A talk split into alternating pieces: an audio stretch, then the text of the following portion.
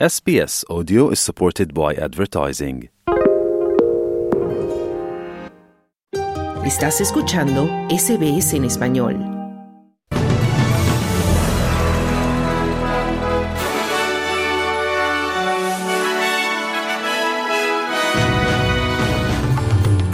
Miles de empresas del sector privado australiano revelan sus diferencias salariales entre hombres y mujeres. Bomberos de Victoria se preparan para más condiciones meteorológicas potencialmente catastróficas. Y Hungría levanta el último obstáculo de la entrada de Suecia a la OTAN.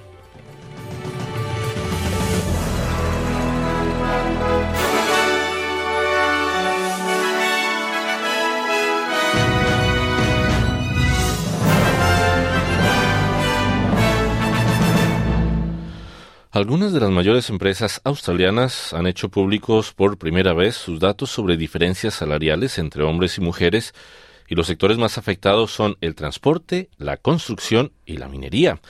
Aerolíneas australianas como Qantas, Jetstar y Virgin han comunicado una brecha salarial media del 37%, 43,7% y 41,7% respectivamente. La Agencia para la Igualdad de Género en el lugar de trabajo ha publicado las diferencias salariales medias entre hombres y mujeres de casi 5.000 empresas australianas del sector privado con 100 o más trabajadores. El informe ha sido bien acogido en todo el espectro político por los políticos federales. La vicepresidenta de la oposición, Susan Lee, afirma que la información deja claro quién hace las cosas bien y quién las hace mal.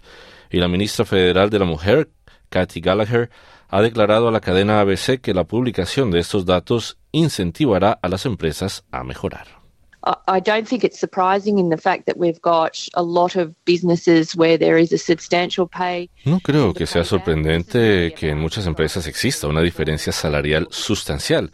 Se trata realmente de impulsar la mejora del rendimiento, de asegurarse de que las empresas entienden lo que está pasando en su propio negocio y de intentar conseguir un mejor acuerdo, más igualdad salarial entre hombres y mujeres.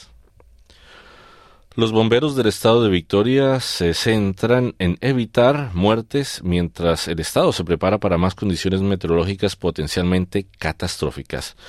Y es que el índice de peligro de incendios en la región de Wimmera para mañana 28 de febrero ha pasado de extremo a catastrófico y se prevé un peligro de incendios extremo en seis de los nueve distritos meteorológicos de Victoria para mediados de semana.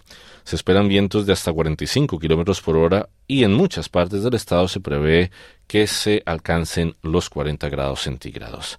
Luke Hegarty, del Centro de Control Estatal, ha declarado a la ABC que es importante prepararse con antelación.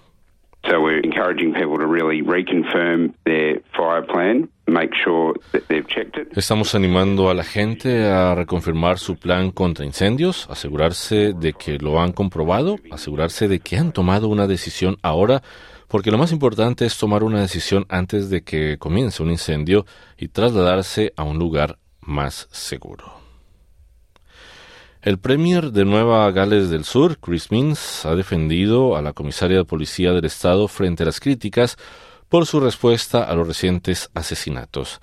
La comisaria de policía de Nueva Gales del Sur, Karen Webb, ha calificado a sus detractores de odiosos después de que un diputado estatal pidiera a Webb que fuera una líder fuerte y la acusara de haber perdido el apoyo de sus colegas.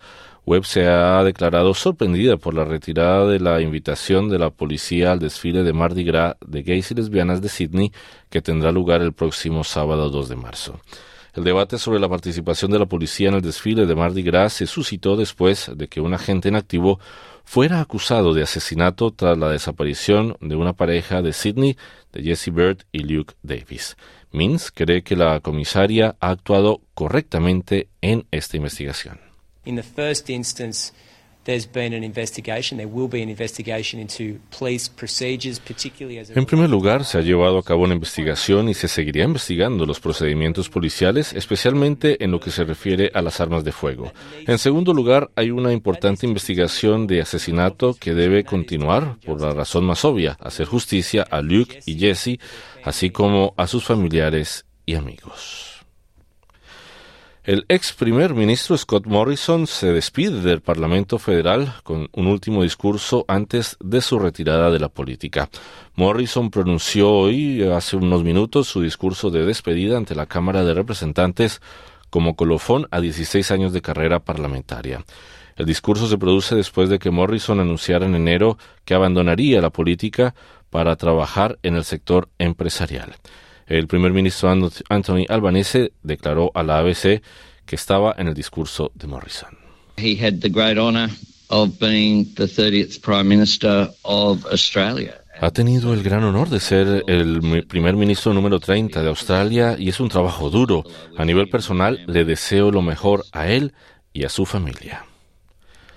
El grupo Suncorp ha achacado la subida de los precios al consumo a los importantes costes de los seguros, las catástrofes naturales y las presiones inflacionistas en curso. La empresa ha obtenido un beneficio semestral de 582 millones de dólares gracias a un aumento del 16,3% en las primas de los seguros. Este resultado coincide en gran medida con la lectura del IPC del trimestre de diciembre que pone de relieve la mayor subida anual de las primas de seguros desde el año 2001. El consejero delegado Steve Johnson ha reconocido que la asequibilidad de los clientes sigue estando bajo presión, pero afirma que continuará impulsando el crecimiento de las primas en un nivel bajo o medio durante el resto del año.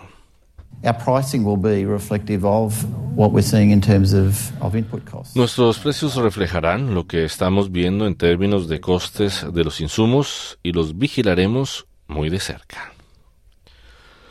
La coalición federal ha defendido su apoyo a la energía nuclear en Australia después de que un magnate multimillonario de la minería calificara su postura energética de pólvora.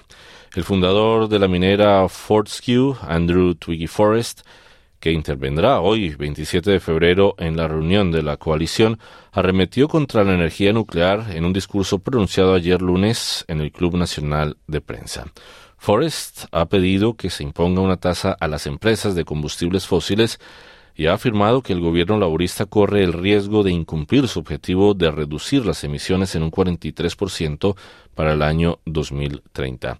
La coalición aún no ha concretado su política energética, pero se espera que reabra el debate sobre la energía nuclear en Australia. La senadora de los nacionales, Bridget McKenzie, ha defendido la postura de la coalición afirmando que todos estaban en el camino hacia el objetivo cero de emisiones netas para 2050. This week we saw that nuclear energy is being favored by young people in particular. Our G20 nations across Esta semana hemos visto que la energía nuclear cuenta con el apoyo de los jóvenes en particular. Las naciones del G20 de todo el mundo la utilizan para complementar su producción de energía renovable y de gas y tenemos que utilizar todas las herramientas que podamos para tener un futuro con bajas emisiones que podamos asumir. El jefe de la OTAN ha acogido con satisfacción la votación del Parlamento húngaro que allana el camino para la adhesión de Suecia a la alianza. El secretario general de la OTAN, Jens Stoltenberg, ha descrito la votación como un día histórico tras meses de retraso para completar el cambio de política de seguridad de Suecia tras 200 años de neutralidad. La adhesión de Suecia a la OTAN recibió el apoyo de 188 diputados del Parlamento húngaro tras la presión ejercida por los aliados de la OTAN sobre el gobierno del primer ministro húngaro Víctor Orbán. Se temía que Orbán, el aliado más estrecho del presidente ruso Vladimir Putin en el bloque, impidiera la adhesión de Suecia, que solicitó el ingreso junto a su vecina Finlandia tras la invasión rusa de Ucrania en 2022. Stoltenberg afirma que la votación demuestra que Putin no ha logrado cerrar la puerta de la OTAN, pero afirma que no se desplegarán tropas de la OTAN en Ucrania.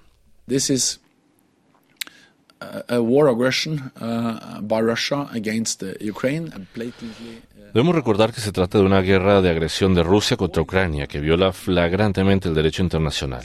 Según el derecho internacional, Ucrania, por supuesto, tiene derecho a la autodefensa y nosotros tenemos derecho a apoyarles en la defensa de este derecho. Y eso es exactamente lo que los aliados de la OTAN están haciendo y seguirán haciendo. Detectives de la Brigada de Ciberdelincuencia han imputado a tres hombres a raíz de una investigación sobre una estafa de SMS, presuntamente responsable del envío de más de 80 millones de mensajes de texto fraudulentos. Strike Force Canby fue creada por la Brigada contra Ciberdelincuencia para investigar el uso de módulos de identidad de abonado, dispositivos electrónicos utilizados para enviar mensajes de texto masivos con enlaces fraudulentos. Normalmente los mensajes de texto dicen proceder de una institución legítima, pero contienen un enlace fraudulento que dirige a la víctima a un sitio web falso.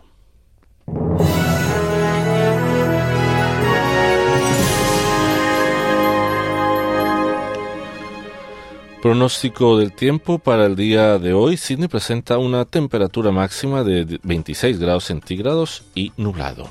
Melbourne 30 grados, parcialmente soleado. Brisbane 31 grados y parcialmente nublado. Perth 29 grados, también parcialmente nublado. Adelaide con una máxima de 36 grados centígrados y soleado. Hobart 25 grados y mayormente soleado. Canberra 27 grados y parcialmente nublado. Y Darwin 31 grados con lluvias y posibilidad de tormentas. Hasta aquí el boletín informativo de SBS Audio. Te invitamos a continuar en nuestra sintonía porque ya comienza Australia en español. Mañana otro boletín a la una. Muy buenas tardes.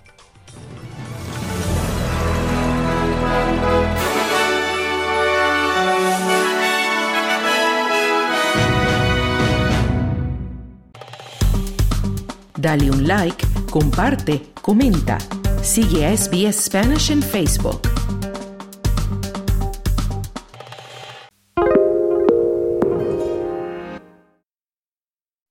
SBS is Australia's most trusted multilingual broadcaster. Our listeners are loyal, highly engaged, and have supported countless local businesses. We offer advertising packages for businesses of all sizes. Our experienced sales team will guide you through the process of owning a great campaign. Bring your own ad or have our production team make you something in one of our 68 languages. Start the conversation with your new audience today. Email sales at sbs.com.au.